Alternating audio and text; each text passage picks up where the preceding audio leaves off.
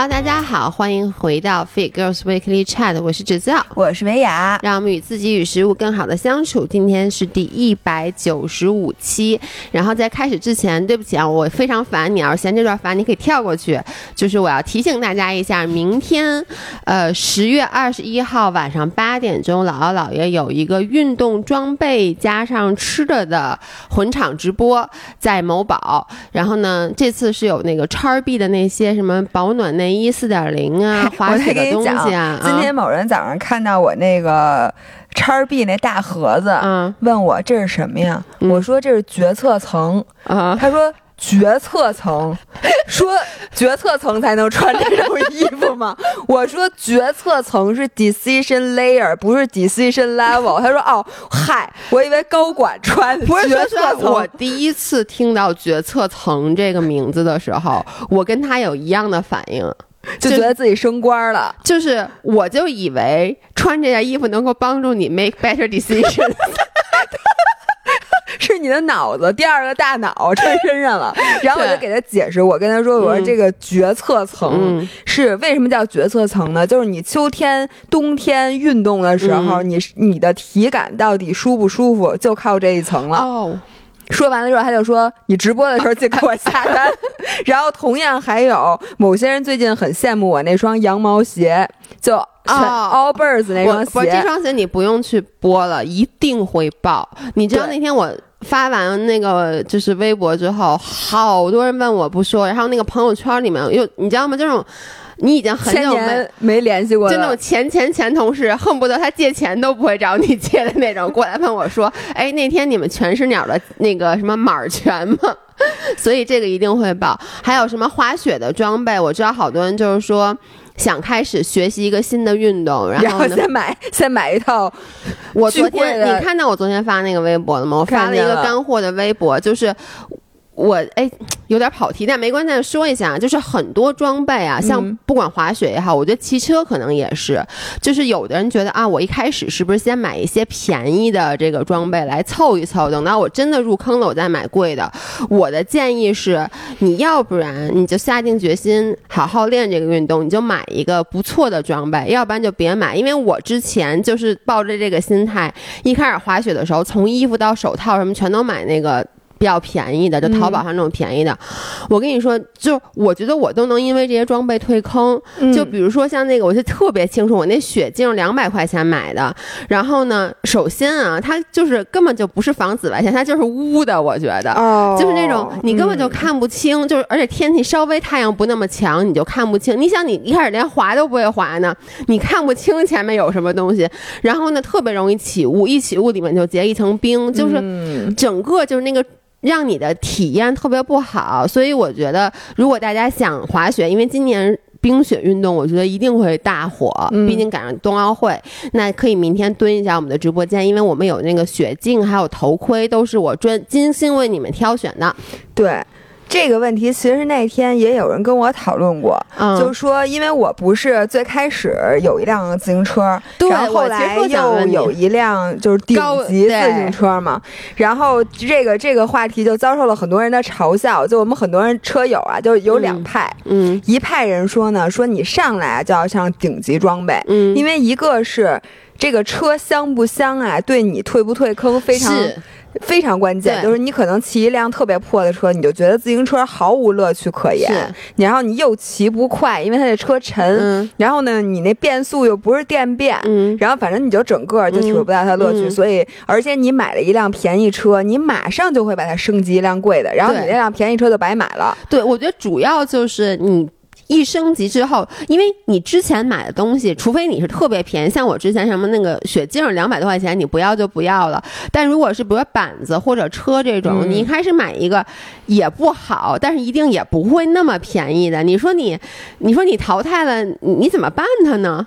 但但是呢，还有另一种思路，就是其他有一些人说说，那你是没看见上来就买顶级装备，骑了半年，说哎呦我实在不太想骑，然后就退坑了，然后所有的顶级装。备都不好使了的人，所以就说说问我，我如果因为我又骑过，也我没骑过特便宜的车，又骑过中等的车，又骑过顶级车，问我如果我再入坑的话。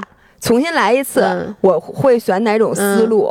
然后我想了想，我决定可能还是直接上顶级。对，为什么呢？是因为其实我觉得，我不知道滑雪的东西啊，自行车的东西是很好卖的，二手的。嗯，对，滑雪东西其实也是。而且你不是希望自己别退坑吗？然后我之前其实去年有一段时间骑的挺痛苦的，就是我就。已经过了最开始的那新鲜劲儿，但是呢，我又没有太进步。嗯，然后是，而且我又觉得骑车其实冬天嘛，那会儿是冬天，特冷，出去骑车就是你感觉不毫无乐趣可言。现在就已经冷了，我就现在就没法骑。然后我当时就在想，我说要不然我退坑吧。然后我就看看我那辆车，我就心想。我的车已经这么贵了，我说我现在退坑，我不能退坑，我为了它，我得坚持坚持。然后就到了今天，我就一会儿会给大家讲，我现在又找到了自行车的真的十足的乐趣。所以我觉得可能顶级装备能帮你。嗯，在这个运动上走得更远，大不了你你要是实在退坑了，咱们再把它卖了。就是其实不管任何运动，我觉得就是分两档，嗯，一种叫做所谓的装备档，然后装备档好像后来变成了一个贬义词，就说你这人练的不咋地，就是干啥啥不行，装备第一名，就是其实你真的不是，其实滑雪上面就有很多这种人，嗯，就是。呃，怎么说呢？滑的特别特别次，但是呢，装备什么的都买的是最好的。还有一种呢，就是说什么呃，装备都特别一般的大神。但是我想跟大家说的是，绝大部分人啊，他之所以能成为大神，他一定就是他，你之所以觉得他穿这个装备还挺帅的，就是因为他滑的好。就因为他装，就是因为他他技术在哪儿？但你说你技术本来已经特别差了，这个时候你的装备还特别差，我是觉得，反正我个人我算是半个装备党吧，我觉得就是我。不太能，我第一不太能接受租的东西，就不管是滑水还是滑雪，我基本上一上来很快我就买了自己的装备。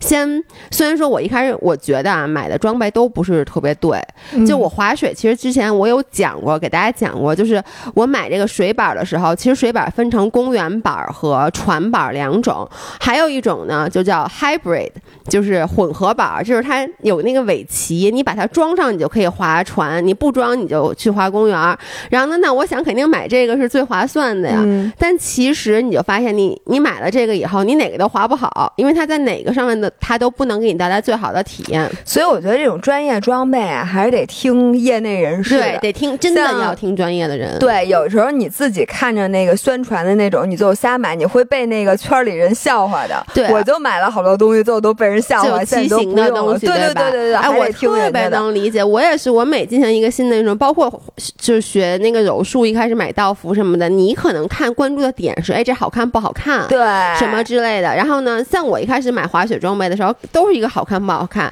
但其实像这种技术流的装备，它有很多黑科技在里面，是你不懂的。对，比如说我一开始买板子，我真的第一块板子，我就是觉得，第一，我想买一块便宜一点的；第二，所以我就买了一个海购；第二，就是我我。就是我就查了一下那那几个大牌子，我知道它是一个有牌子的。殊不知，其实雪板又分什么软度，就是那种分硬度、分弹跳能力，还有什么全身板、刻滑板，就各种特别复杂。我就当时就没有去找一个专业的人给我讲一下。哎，是。然后呢，我们今天的主题呢，其实主要是谈一下，一个是我千岛湖，因为我答应大家了，说一下这个环千赛的这个经历。嗯，还有一个姥爷好像要分享一下他拔牙的经历。反正这这一期全是故事，对，是故事。然后我想先说一下，就是上一期咱们讨论感情的问题的时候，提到了就是我们公司一合伙人，同时是我们俩的发小，叫 Amy。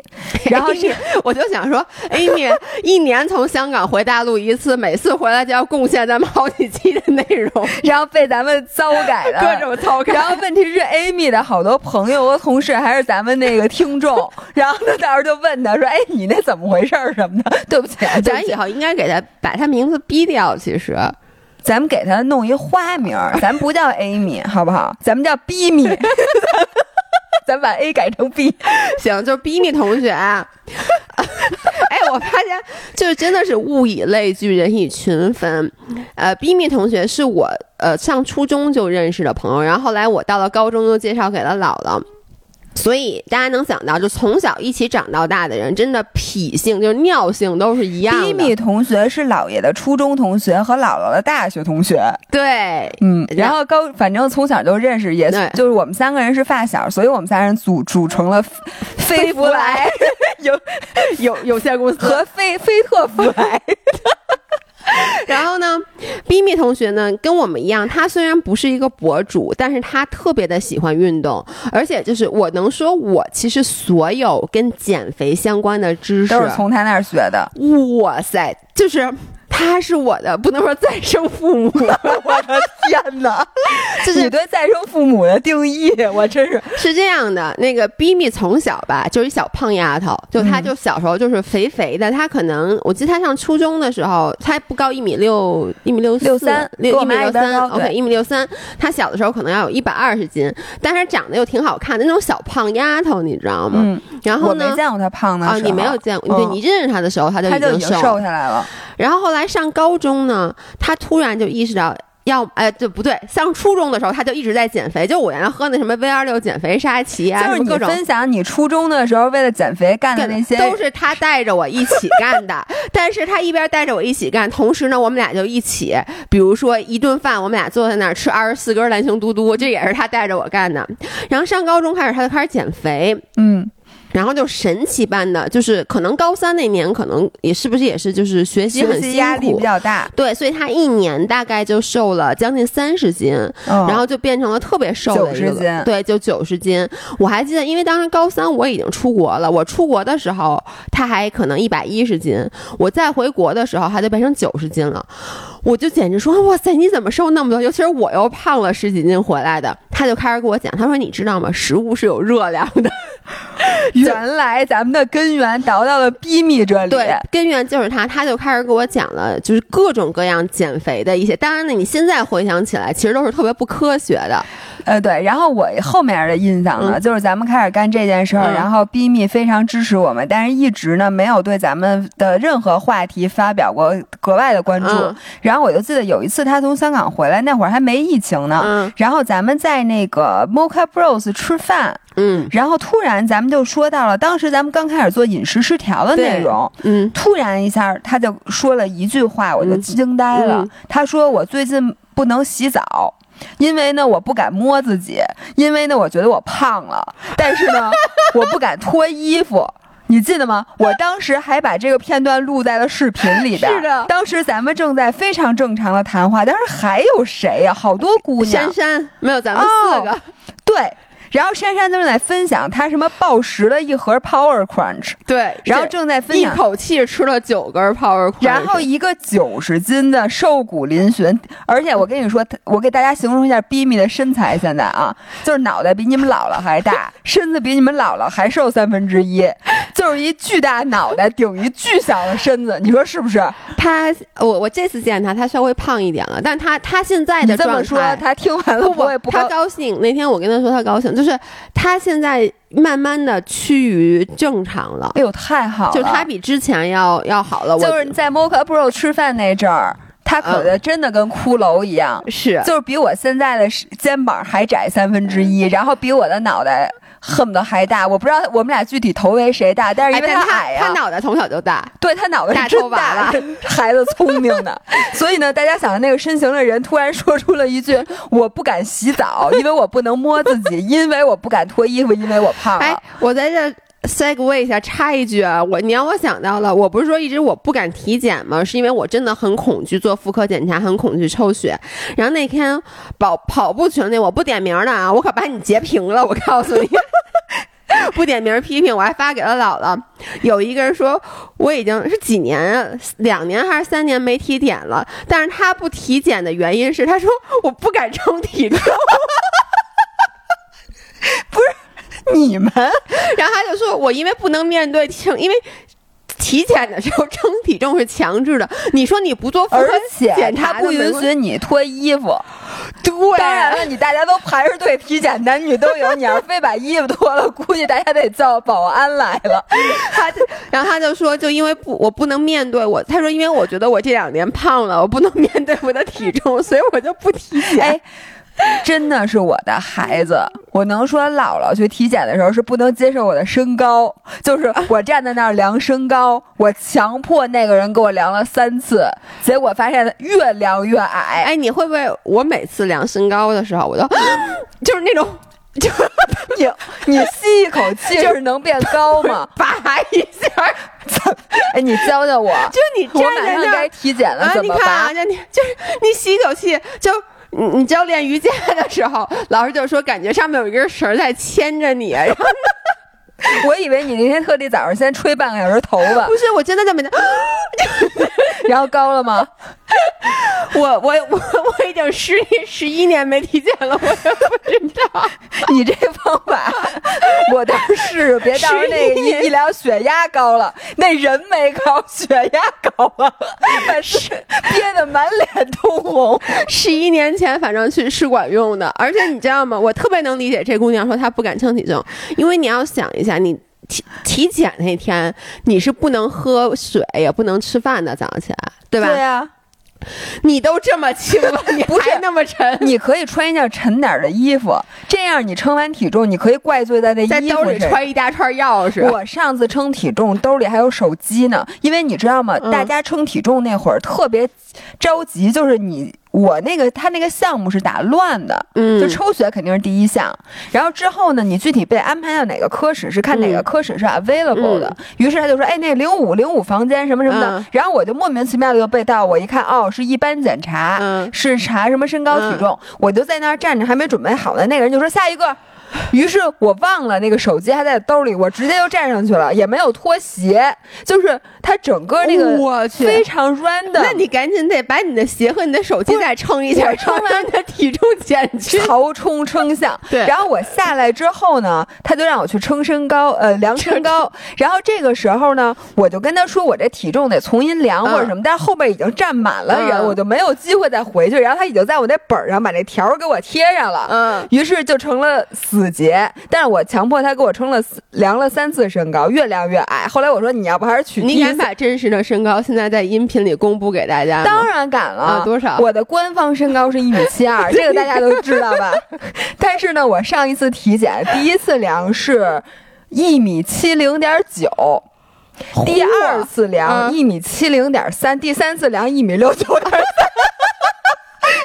我，你说他同样一个人给我量三次身高，差两厘米，哎，一米七零点九和一米六九点三差多少？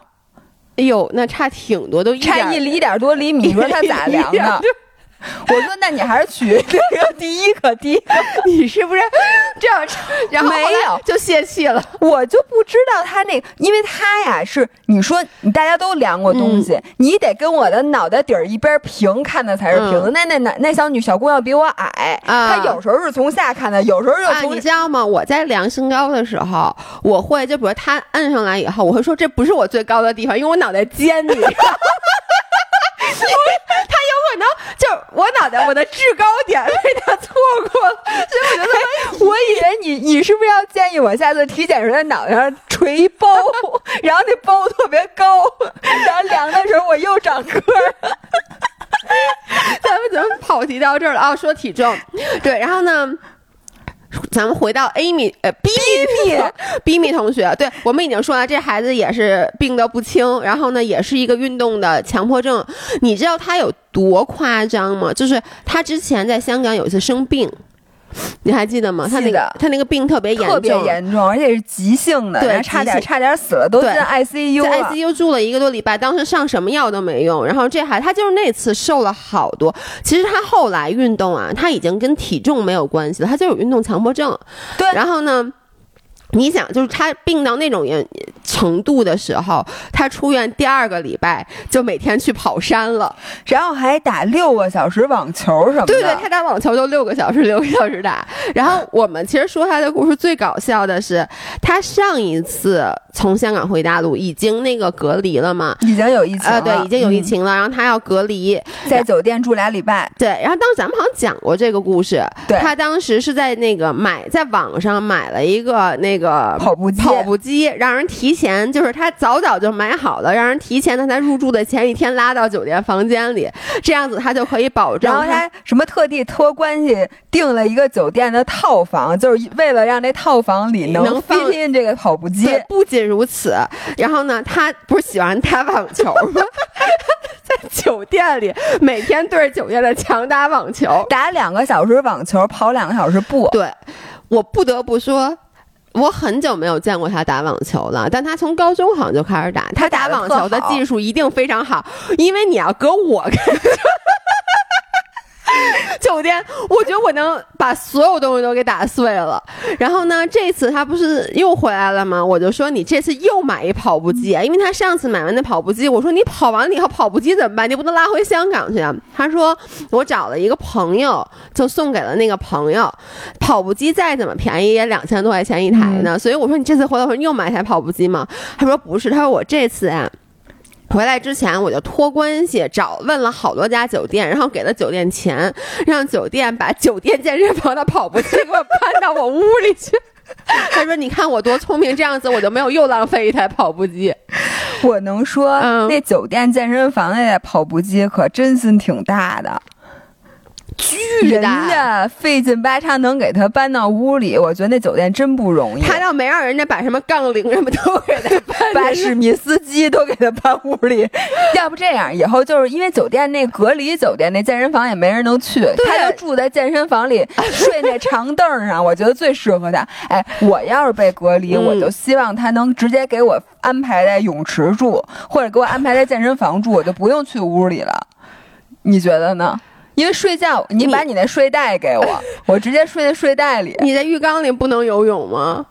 我可以，我还可以在床上游泳。我能跟你讲，我这回回来高铁上，因为呢，我我是昨天晚上五点钟上的高铁，哎，五点多，你在高铁十一点多到的北京，然后呢，我那个下载的电视剧看完了，然后网又不好，嗯，就是你没法，然后我又没有做准备，我当时就觉得我可能会睡觉，嗯，但其实睡觉你也睡不整，因为那车厢里巨热，然后特别吵，而且特别亮。然后，于是呢，我就坐在高铁的那个车厢上练游泳，练了一个小时。我我我有点 picture 不出来，你给我你给我展示一下，你就是你是坐在高铁的椅子上对练滑手，我就这样，我就。你等会儿，我把耳机摔掉。大家如果想知道姥姥到底是怎么游泳的，可以去看我下周的 vlog，因为我现在开着相机呢，我要给大家录下来。就是你知道我坐那一等座，所以跟前我那坐前面那椅子上没人。旁边有人吗？有，我我不影响旁边旁边那人，你认识？他不认识我，不太好意思游。我还邀请他跟我一起游，他说我不练，我歇会儿。然后我我跟因为前面那椅子它没人，所以它是竖直的。于是呢，我就左手扒着那椅子，就让我的整个身体趴下去，然后右手呢就这样先练这个抓水。然后练抓水和推，抓推，抓推。然后呢，因为你的动作需要连贯起来，你才能练。然后你需要不停的这样抓抓推，抓推。然后你就推到椅子上了吧，你就知道推水完成了。然后这时候再开始练提臂、移肘、提臂、移肘、提臂、移肘。然后我就一直在这样这样。然后练完右手练左手，然后再配合一下呼吸。然后呢，因为我肩关节柔韧性不太好。然后呢，人家老教练呢就让我每天都练，就是绕大圈儿，就是右手先是手背朝后往上，然后往下这样往上，然后往下，我就坐在这儿练这个。然后练完之后再把脚翘上去抻着腿，一个小时。车厢里有别人吗？当然有，都是人。不是，哎，我想问一下，我们的听众有没有那个 一起去千岛湖子回北京，正好在一个车厢里看见我游泳的？因为你知道吗？就是有时候你坐车的时候，我听说过啊，在地铁里面有老大爷可能进行晨练，就比如说拍手啊、撞墙，就拿背撞墙，可能是撞的门，但是。我觉得在高铁上画游泳，高铁游泳第一人，还 我真是第一人。我说实话，哎，如果吉尼斯世界纪录有一个在移动的高铁上游泳的人，我觉得你肯定能拿。就可惜没给你做公证，我跟你说。对，然后我其实特别能理解 b 米。就如果我是设身处地的想，我一定也会买一个跑步机的，或者买一个，你肯定买一椭圆仪，你买不买吧？买一个椭圆仪哈，你想你要在一个房间里待两个星期不能出去，你你怎么运动？你你干什么？我曾经也，就你就想吧，你如果是这样的，你记不记得曾经疫情的时候，嗯，我那会每天直播带大家做 burpees，你还记得吗？所以你觉得，如果你隔离，你会选择徒手？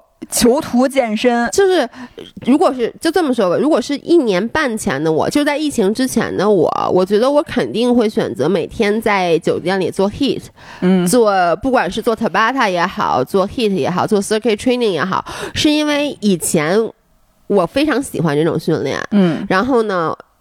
就是我觉得那个更省事儿，嗯，而且时间也更短。你说你练四十五分钟其实就够了，嗯。但是现在吧，就是我已经从椭圆仪走了 这么长时间了，可能在过去的培养出了深厚的感情。在过去的两年里，在过去的两年里做 burpee 的次数不超过十个。你让我现在想，然后还把腿给做坏了。上次拍那个广告，对，那是高抬腿，所以我就觉得我现在可能只能做椭圆仪了。所以你会选择买一个椭圆仪，对，买一个椭圆仪。会我我看那个网上有卖那种，那天我还发给那直播的同事了，这不是广告啊。那天我发给直播同事，我说你研究研究这个品，它是那种特别特别小。我跟大家形容一下有多小啊，就是有点是一个像凳子那个凳子面儿那么大，它其实就是俩脚蹬子底下，嗯，然后呢，那个就你那么踩，然后上面扶着还是一拉绳，你能把它拉起来，那多容易摔呀。我不知道，但我觉得那个占地面积好小啊！那个怎么着？那手没地儿扶是吗？就手好像是那个那个东西拉起来以后，你能怎么固定住？然后你就可以扶着那个了。哦，但是我老觉得呀，就是你买家用器材，你得买一个你弄着最舒服的。有好多那种小的、特别轻、特别便携的，它牺牲了很多舒适性和你的动作非常同意。然后你就不会用它了，就你觉得这东西特别鸡肋。对，就是我觉得其实基本上所有的那种特别轻便的那个器材，它的稳定性都会比较差，然后你就不不太爱用，或者就说它那个阻尼、那个阻力不舒服。其实我觉得运动器材这东西真是你稍微有一点儿不舒服、不合适，哇塞，就咱们不用了。咱们的就咱们说的嘛，你可以给自己找一万个借口，就是只要它能。它就摆在这儿好好的，你都能把它给说死了那种的。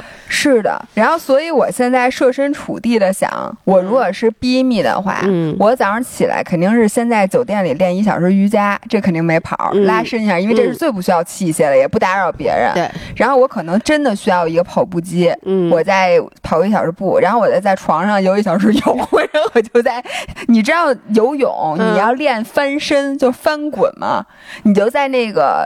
呃，你的床那边儿上，然后那手还能滑到底下去。你要先先滑右手，然后一会儿再趴到左边，再滑左手。你让 你让我小想起来，我小的时候，那个时候你就还是那那个你没看过的连续剧里面有个叫飞鱼转身，然后我老在床上练飞鱼转身，把我们家床都给弄塌了。就是就是那个转身动作和你现在在练习呛上了的动作一样吗？飞鱼转身是飞起来的。我跟你说啊，这是那个 B，你游游游，你。在快到那个 B 的时候，你拿脚一蹬，但是现在就是那个正常的，咱们现在看那个转体，它不就是在水底，在水底，然后做一个 dolphin kick，然后它那飞出去，那他咋飞出去的呀？就一蹬，我不知道，我不是没练成，蹬了 池底儿是吗？就是他就蹬池壁然后他整个飞手就飞出半个泳池来。哎，我我现在突然想看一下这个电视剧，我回头在高铁上我练练，我练练飞鱼转身。就你，我跟你说，我小时候练过很多武功。就比如说，你那天跟我说 你要去参加武功大会，我想问一下啊，轻功大会，轻功大会，对不起，武功。不是 那天我跟姥姥，我跟姥姥，但我没去成嘛，我是去武汉。我跟姥爷说，我说我要去参加一个活动，参加轻功大会。你不是说你要参加一个活动，你就是说我要去参加轻功大会。对，我一直以为，虽说你不跑马拉松，你总知道轻功这牌子，你老伴儿穿的那个紫色的那个你现在就穿上紫色的，不是特别扎眼那轻功那么大一 logo 一 Q，我穿下马那张著名的照片，那个紫色的上衣就是轻功的。然后你不知道，不知道，好吧。然后呢，他就特别激动，说轻功，你们要练轻功，什么轻功？我就说你要去学武术是吗？因为小的时候在这 comment down below，谁小的时候跟我练过这个一样的武功，叫做踏浪无痕水上漂。我也练过，谁没练过？这是哪个连续剧里的？是什么什么？我记得有什么不是雪山飞狐，什么天山？我记得还有雪莲那个连续剧里面《白发魔女传》，我忘了。昆仑奴，反正就是那么一个，好像是梁羽生的啊。这个武功好像是梁羽生的，我就从那个池子好远就开始助跑，跑砰砰砰，然后呢，跑哪个池子呀？泳池。你你小时候不会吗？在我小时候在中关村泳池，我就是说一说而已。你是真练是吗？那你叫什么练过呀？你你练成了吗？就没太练成。但我小的时候是坚信我一定能练成这个武功的，因为。电视剧里那个人，他一开始每次就是跑两步就沉底儿，后来就能在整个湖上奔跑。然后我就在那个泳池旁边，大概离那么十几米就开始助跑，然后跑跑跑跑，跑到那个池子边儿上，又这样，然后量身高了，马上再量。不是，你看，你看这是什么？你看为什么要这样呢？一吸。拔起来，你知道吗？跟量身高之前是一样的，原理是一样的。然后呢，就是我就希望能多走两步，但每次基本上就扑通就掉那可不，我就问那泳池边上没有救生员阻拦你吗？你你你这小时候那中让跳水，我还在里面练飞鱼转身。我不是跳水，我是想在上面跑，我没想跳水，我没想进水里面，好吗？好好好，非常好。然后我我在这里在讲千岛湖之前，我想跟大家先讲一下我去。冬泳的经历，你知道那天我刚拔完智齿，我跟你说啊，就整个人还懵着呢。我看，你要不先把拔智齿给我讲，咱们按时间顺序，好不好？好，那这样就是姥爷上面把智齿拔了，你们可以看那个视频里，我没有拍我拔智齿的镜头啊。但是我是一个特别容易紧张的人，主要让新宇给吓的。对，就是。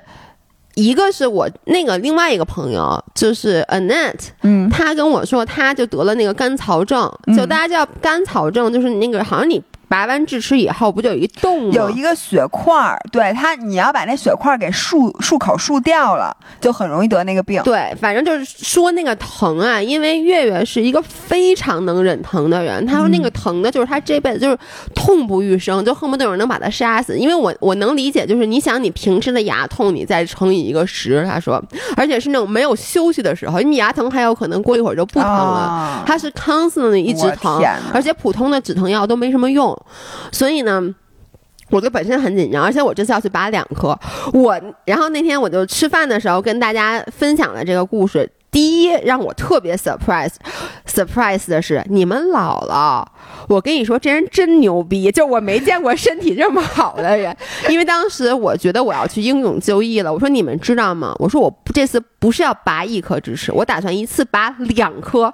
我说完以后，姥姥在我旁边云淡风轻的说：“啊，我那次四颗一起拔。”然后我就突然想起来，因为姥姥拔智齿的时候，我们俩已经辞职，已经开始做博主了。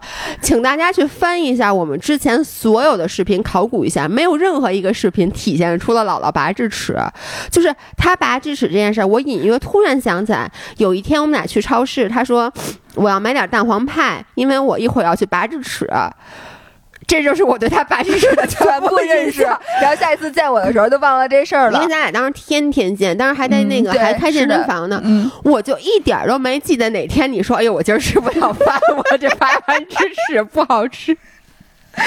然后我听到所有人拔智齿，包括那次咱们直播的时候，直播的同事不就说他们拔完智齿都发高烧吗？不是一般人拔完智齿就跟这人马上就要上刑场了，之前提前一礼拜跟所有人都打好招招呼，我要去拔智齿了。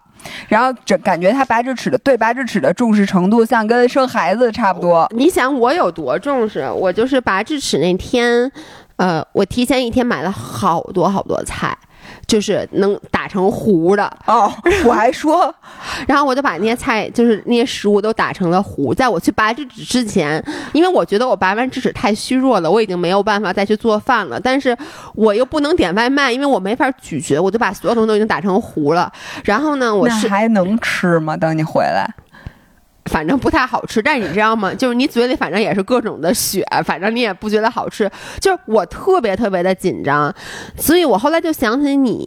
就完全没事儿，而且我另外一个我还听说一个人他拔了四颗智齿，那真的是烧了好几天，他特别后悔。你一点事儿都没有，一点事儿。我没跟你说过，拔完智齿之后回家吃了一顿蛋黄派加冰激凌。第二天我跟人家约了去汤城吃饭，然后呢，在点吃的的时候，我突然说我不能吃热的，我得吃凉的，而且那个什么，那个我就说我吃点那个我能吃的东西，我点了什么？那会儿有一个菜凉的，什么小番茄。茄什么的，反正他说你怎么了？我说我刚拔了四颗智齿，然后那个人就整个脸都惊呆了，说你哪天拔的？我说昨天。他说我就是你真的一点事儿都没有。哎，是的，我真的没事儿。但是肿是肿，但是没有那么厉害，就是因为我是拔的两侧，就如果你一侧特别肿，一侧不肿，你反而会很明显。但我两边都肿，所以你看就以为我可能胖了点儿，但是呢你也看不出来，你明白吗？然后你要是不说的话，就彻底看不出来。对，反正就是，然后你拔完肿了吗？我我说实话我没肿，是吧？你知道为什么吗？是因为我做了。就是比我这辈子干任何事儿都要仔细的功课，一个是因为让大家吓的什么，一个是我问了很多人，就是不过幸好我做了这些功课，因为其实当时那个医生没有告诉我不能使劲漱口。哦啊，他没有说不能使劲漱，那大夫不对，他给我写给了我一张，他跟我说了什么，但也可能是我自己已经知道了，就是我跟他说了是不是不能仔细使劲漱口，他说对，嗯，反正就是。我问了好多人，然后呢，我什么有什么冰袋敷脸，然后呢，你不跟我说吃冰棍儿吗？我就那当天晚上回来吃了四根冰棍儿，我买了一整箱的冰棍儿都要冰，所以我觉得我就是有点像你知道，就是我原来咱们那次做整容之前，我也做了好多功课，就是你特别怕你之后。就是会受到什么伤害，所以整个过程还挺好的。呃，拔智齿没什么好讲的，就是我觉得我真的疼了好几天，我直到昨天还吃止疼药呢。哦，不过是应该吃的。对，就是如果你不吃的话，你会更肿更难受。因为那个疼，它是那种，我是我这两天就是经常半夜我睡觉之前吃两片止疼药，半夜那个止疼药那个劲儿过了以后，会半夜把我疼醒。哦，那还是对，所以除了疼。我跟你说啊，确实不耽误吃饭，一点儿都不耽误。我就第一天回来喝糊糊，然后吃了好多好多冰棍，然后把我自己吃拉稀。你跟我之前把自己吃冰棍把自己吃发烧了一样。对，然后但是从第二天开始，我就都是正常吃饭了，就就还好吃呗。你那两颗也也也也也拔一下。对，是那个医生是让我去拔。反正 anyway，就我那天拔智齿，因为拔智齿我也是上消气了。然后呢，就是我当时就真的是刚缓过来，还晕晕乎乎的，就看见你给我发你的悠悠。我我跟你说我。你知道当时那医生让我咬着那棉花，但是我有点晕晕乎乎。我一看我那一笑，那棉花就掉舌头上了，给我吓的。因为我就我我想象中我那个血是滋出来的，就是我那个牙有多大？我发现真的就是跟我骨骼有关系。你看我骨头天生就大，对，牙也大。那个医生就是说他我的牙齿是他见过的少有的大，包括上他们最后没没让我把牙带走，把牙留下了。他们说他们要做标本，搁在自然博物馆是吗？跟恐龙化石搁在一块，他们说很少见到长这么大的牙，然后就拔的过程中，就是像你说的，像在拔树一样，然后你听呲啦呲啦的那种。对，因为你要上了，因为那个叫那个笑气也叫，它叫呼吸麻醉嘛，你其实是有意识的。嗯，然后呢？我就记得医生在给我拔上牙的时候说：“我去，这上牙怎么那么难拔？因为上牙一般很好拔。”他就说：“哎呦，我都出汗了。”然后他拔的时候，我以我有意识的不要起来，但是我的脑袋，我整个身子就被他带起来了。是的，然后那个另外一个医生就过来，就把我脑袋给摁回去了，才给拔下来。我记得当时我的感觉就是我在拿牙跟大夫拔河，是的，就然后我使劲用我的后脑勺往后顶，往后顶，然后跟他对抗，要不然我就觉得我整个脸。都要被他给掀起来啊！我是这种感觉，所以当时你能理解，就是我看到你那个，我一下就真的是那门线掉的话，就流了好多，就我当时一嘴的血，你知道吗？就顺着那嘴那个嘴角往下流。然后我那天呢，是因为我第我给大家讲过嘛，我第一次去那个十三陵游公开水域，我可能没讲过。然后我平时在泳池游啊，因为你首先能看见水底，其次它有水线，你不太容易游歪。对。你再游歪，你也不可能到别人泳道里，对吧？所以反正你就是那样，可能稍微有一点歪，但是不严重。然后我第一次下河游泳，就是认真的游，是在那个十三陵那边，然后没有任何参照物，就是你跳下河以后。你什么都看不见，就伸手不见五指。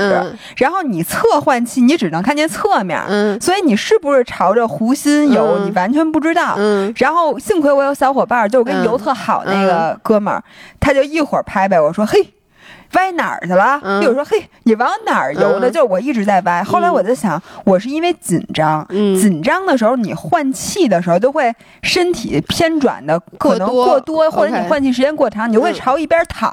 嗯嗯。然后呢，这样子你再回来的时候，我就一直往左歪，一直往左歪。哎，你现在是一边换气还是两边换气啊？我现在一边换气，我那个左边换气换的不好。嗯。所以呢，我在公开水域一紧张，我就更我在泳池的时候可以两边换，但。但是呢，我最习惯的还是右侧换气，所以我在公开水域就一直只会右侧换气，所以就会永远往一边歪。结果我那次游的就特别不顺利，然后我那个哥们儿就说我特别后悔让你报七零三，嗯，因为那个游泳不是长嘛，说我现在特别担心你到时候那漓江，嗯，你游着游着都游到那个广东去了，你都不知道，说我们这都到终点，你还游着，都不知道去哪儿了。但是我就在想，你比赛第一有很多人，对吧？就跟你越野跑，你说你跑丢了，但其实你只要跟大部队一起出发，你总是能有人。对，但是很多比赛都是所有人都歪，然后你如果跟着那歪的，反正你你们就全歪了，或者游游，反正就很容易。而且他就跟我说，像我这种水平，不要扎在中间游，你就在最边上游。所以最边上游的话，你你如果往那边，我就只能，比如我往左歪，我就在最右边游。对，你要在最右边游。对，我让别人旁边的人就等于他等于是你的水线，你就靠着他，你大不了就撞人一下，然后你再回来。然后最后发现人家轻而易举的把我的泳镜撞掉了，然后我自己也捡不着，然后我也没有备用的，我就只能喊救命了。如果没没有泳镜，你还会游吗？我我会游，我觉得泳镜对于我来说没有那么重要。那你怎么睁眼不睁眼了？还是就睁着眼睛在水下，我在水下是不能哦，因为我戴隐形眼镜。对，戴隐形眼镜，你可以睁眼游是吗？不戴泳镜的话，我可以，但不舒服。但你，我就想，如果我泳镜掉了的话，这不会成为我放弃比赛的原因。真的？那你就你就抬头说睁下眼，但眯着看一下，哎，还行，然后就再继续游呗。哦，那你水性比我好太，我是绝对不可能的。我要是没有泳镜呢，我觉得没有泳帽，我可能都不会游。但是呢，反正我就特别游特别不好，所以我说我一定要多练公开水域。其实你就是只要适应了，你不紧张，他那个感觉你就像盲人游泳。我知道，因为我划水的时候经常在公开水，就你你知道你去过那地，那只要你是在那边，就是河对岸上道具你摔了，你可不就就游吗？你会自由泳回来，我一般都是蛙泳回来。因为蛙泳我不紧张，嗯，你是自由泳回来是吗？我是看我，因为说实话，你穿着救生衣戴着头盔，你自由泳不是真正的自由泳，因为你是漂在水面上，你能理解吗？哦，对对对，你那头肯定是在，你那戴着头盔你扎不进去，你知道吗？对对对，你上半身是漂，反正我最不适应的就是。你往水下一看，嗯，什么的就一片黑，然后连自己的手都看不见那种，你就觉得特别害怕。反正我是害怕的。然后于是呢，我在上周的时候，就是周五那天，我就跟那个小伙伴约了去如意门。如意门是哪？如意门是颐和园的一个门儿。然后它就在昆玉河，在颐和园的门口外面有一片水。它北京我不知道，就是刚才呃，我在我发了一个小红书，大家可以去看。就是呃，北京有几个公开下水点儿，就是允许你下河游泳的，不是禁止的那种。呃，然后那儿有好多好多老大爷，然后看见了。那些大爷，人家就是每天都下河，那是他唯一的那个运，就跟下棋的老大爷是一拨人，只不过人家是游泳。然后我是第一次体验这种生活，然后我觉得特别有意思，就是这这真的是全新的这个游泳，呃，全新的人生体验。就是人家老大爷都穿一短裤，根本不穿胶衣，光着膀子。那当然，老大爷怎么可能穿胶衣呢？是，而且你知道人老大爷有多牛吗？就是他游完两圈上。上来之后，你知道那天北京刮着特别大的风，那天特别冷。老大爷在那个太阳底下，当然是太阳底下啊，直接踢毽儿去了，换相了。人家根本连擦都不带擦的。我觉得以后应该弄一个老大爷的铁人三项，就游泳、踢毽儿，再给他来一个 撞墙。你别看不起人老大爷，人老大爷可懂了。嗯，跟我说你这是什么牌胶衣啊？什么你什么跟屁虫啊？什么的？你那比哪个铁三啊？哎，我问一下，你那个跟屁虫的目的是怕你丢了，还是怕你沉底儿？怕你沉底儿，它是救生的啊。所以就是说，你只要带着，你沉不下去是吗？它是这样的，不是，它是首先啊。呃，跟屁虫里面是可以放东西的，你可以把手机啊、钥匙啊、吃的都放在包里。那他拍多沉，他不把你给坠下去吗？不是，然后它其实是一个 气球，嗯，然后它有一个嘴儿，就是你把那它开始是一包啊，你把它卷了，把那口封上，这时候你往里吹气儿，嗯，它会鼓成一个球。这个球会一直飘在水面上，然后另一头拴在你的腰上。对，这我看出来，但我以为它的目的是让你能就嗯别人能看到你，是吗？不是，就比如说你别人能看到你啊，这也是。但是最管用的是说，你游累了，你把那漂拽过来抱着它，可以歇着啊，你不用上岸圈儿。对，等于它。但是呢，你平时你把它放在那儿呢，它不影响你游泳。就它不是穿在你身上了，它是在你后头。但它不会拽你吗？往后面？它是一个飘着的浮漂，只是中间有一根绳连着你。但你要在里面放上钥匙、手机什么，不不沉啊，因为它的它的浮力很大，是吗？你想，就好像你带了一个农夫山泉那种瓶子。然后你在那瓶子里放上手机，你把那盖儿拧上，你然后你拴一根绳连在你的腰上，道理是一样的。它不会。比赛的时候可以带它对，比赛的时候，它有的是强制装备，就每个人必须得。哇塞！那你们那么多人在水里面，然后每一堆漂。对。有人跟我说，如果你怕别人靠近你的身体，你就像孔雀一样带十个跟屁虫，然后拴满了，然后这样你一圈就跟孔雀开屏一样，全是跟屁虫。因为我在想，万一别人那漂绕你脖子上了怎么办？那你就拽着那漂让他游，然后就跟着他，跟 Superman 一样，你知道吗？一只手在前。OK，是这样的，所以我当时就穿着胶衣，带着那跟屁虫，然后如意门那块儿，呃，我赶上特别好玩，它那个开闸放水，以至于水流非常大。我看见了。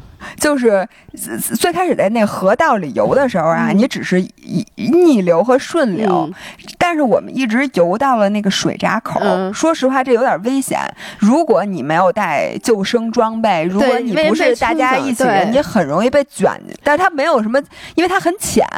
它那个如意门那块有一个好处在于底下全是泥，那个泥松软如红毯，就是你任意的时候，夸叽往下一站，直接就陷到泥里。但是它可以站。住，嗯，所以它其实没有那么危险，但是还是比较危险的。所以你真的很危险。你只要在海里面，不管你是冲浪也好，潜水也好，其实你很怕遇到这种，它有点像离岸流啊，对，就是离岸流会把你往那边吹。因为我之前遇到过离岸流，那真的就是你怎么游都不动，不动的话，好，你就觉得。很快你的力气就没有了，然后你就因为离岸流危险，就是因为你很快力气没有了，你就会被对就被就被推到海中央河的好处在于它那个闸口是关，就是它底下只那水是往这边的，然后呢，你没有你你只能往河岸边上漂，而且我觉得你要能比如说站起来能踩到底，当然就没有那么对，而且它旁边有一根绳是给你。就是那些大爷天天游，我不知道是不是那种有一个钢丝，你可以扶着它，然后有点像你越野跑的时候有那种特别高的地儿，他就给你弄一绳，你可以拽着它往上爬，是那对对对。但是我第一次体验了，你你知道那个游泳机，就是跟跑步机的那个游泳机的那个感觉，就是我费尽全力在那儿使劲的跑，当然的姿势全都变形。我看见我当时笑，就因为我觉得你特别像一只落水狗，没错，就是你紧张，然后怎么都不动，然后越游越往回头冲，嗯，然后你就感觉我的天哪，说这个这个游泳原来逆流而上这么难，这个你你要有一点点让我想起，就你冲浪，我不是说最难的就是回去嘛，就那个因为那个浪一个接一个的那种的，你根本就啊回不去，过去。但是我想知道，如果你潜下去，会不会比较容易过去？对，比较容易，但是我不会，我不会潜泳。我不是你吸一口气就使劲的啊，那那不行，你得游，就是你你吸口气儿，你蹬哪儿？就是你你手怎么动啊？这你就蛙泳啊。啊，蛙泳我蛙泳特别差，我只会以很慢的速度游蛙泳，我不会使劲游。就是蛙泳，我只会先蹬一下腿儿，再扒一下手，再蹬一下腿儿，再扒一下手，来不及，你还是会回来。我试了，我就怎么游都过不去。然后最后我就扒着那根绳抬着头，我也不知道我怎么过去的，你知道吗？反正就是，然后就整个这个下河游泳的经历让我觉得特别刺激。嗯，因为首先呢，就是你最开始下河的时候你是有点害怕的，但是很快你就克服了你的恐惧，然后就好像。就是我觉得在泳池游泳有点像跑步机上跑步，就你觉得很枯燥、很单调，也没有风景。对。但是呢，你在那个河里面游泳，首先它的距离是往前走的，你一会儿看你都游那么远了，你很有成就感。一个是那天蓝天白云，旁边特别漂亮。对。你一抬头就是旁边那个风景。嚯！你游泳时候还能看风景呢？你呼吸的时候，你不是可以看到旁边？然后我有的时候一呼吸没呼好，不是仰头了吗？然后你就可以看到天。然后就是，你就觉得有一种，你就理能理解毛主席为什么喜欢在长江里畅游了，就那个感觉，你觉得你自己又多了一种叫什么交通方式？你觉得你又多掌握了一门技术，就好像你学会了飞行一样，你懂吗？因为他们说老大爷指向右边说：“姑娘啊，不是，他说闺女，说闺女顺着这边游，你就能到八一湖。” 然后那个小伙伴就说：“你不是带着跟屁虫了吗？你就从这儿游到八一湖，然后从那儿上岸打车回来取车。就是你就感觉北京原来还可以通水路，你能理解吗？就是你觉得自己特别了不起。我倒是能能特别感同身受的是，肯定在湖里面或在就是在那种公开水游泳是非常享受的。”就肯定比在泳池里游泳好玩，就是真的挺好玩的。然后，并且你上来的时候，它那岸边都是大爷。然后，你知道我是怎么洗的澡吗？我在马路上洗的澡，就是我还洗澡呢。你真是必须得洗澡的。河里真的有点脏。我知道，但是问题是你怎么洗澡啊？我给你讲啊。那个我的小伙伴特别贴心，他给我带了一大桶水，并且呢，在我下去的时候，他就把那一桶农夫山泉，不是农夫山泉，是灌的自来水，再放在一个阳光特别好的地方，把它晒的是温的。然后这个时候呢，我就把那个胶衣脱下来之后，我就抱着我的腿蹲在地上，然后这个时候我小伙伴就从脑袋上把那桶水给我浇了，我就蹲在我车边上，光着屁股，穿着泳衣。蹲在那抱头，就就这样，嗯嗯，浑身蜷缩，然后他就把那一桶水都给我倒了，然后我就洗完澡了。然后这时候我就拿着毛巾在大马路上开始浑身擦，擦完了之后就把衣服一套就回家。主要那天太冷了，确实有点冷。但是这个时候呢，我洗澡的全过程旁边大爷都在踢毽儿，嗯，然后呢你就感觉就是这个特别生活。我我最近有一个不是不是 similar experience，就是我最近也跟大爷们有一个。交集，我也特别喜欢大爷。就是在我应该是明天的那个 vlog 会能发出来，我录了一点，没好意思录太多。就那天我给你发微信，让你跟我来过来跟我吃爆肚那天，那天在爆肚的那个地儿有两桌北京老大爷，而且是那种。我就没见过比他们更纯正的北京老大爷。嗯，然后吃爆肚一般都比较纯正。而且这两桌老大爷，apparently 特别甜，你肯定不爱喝。哦，就是那个老大爷，apparently 他们俩互，他们本来是不认识的，结果那天坐在一起，发现对面那桌都是老大爷，于是就认识了，然后就开始天南海北的侃。第一，他们的声有多大啊？我感觉我当时在夜店，就我跟张涵说话都听不清。然后呢，第二是他们聊的那个话题，就是那种你知道，就北京特别爱吹牛逼那种吗？就是那种老大在那聊，然后呢。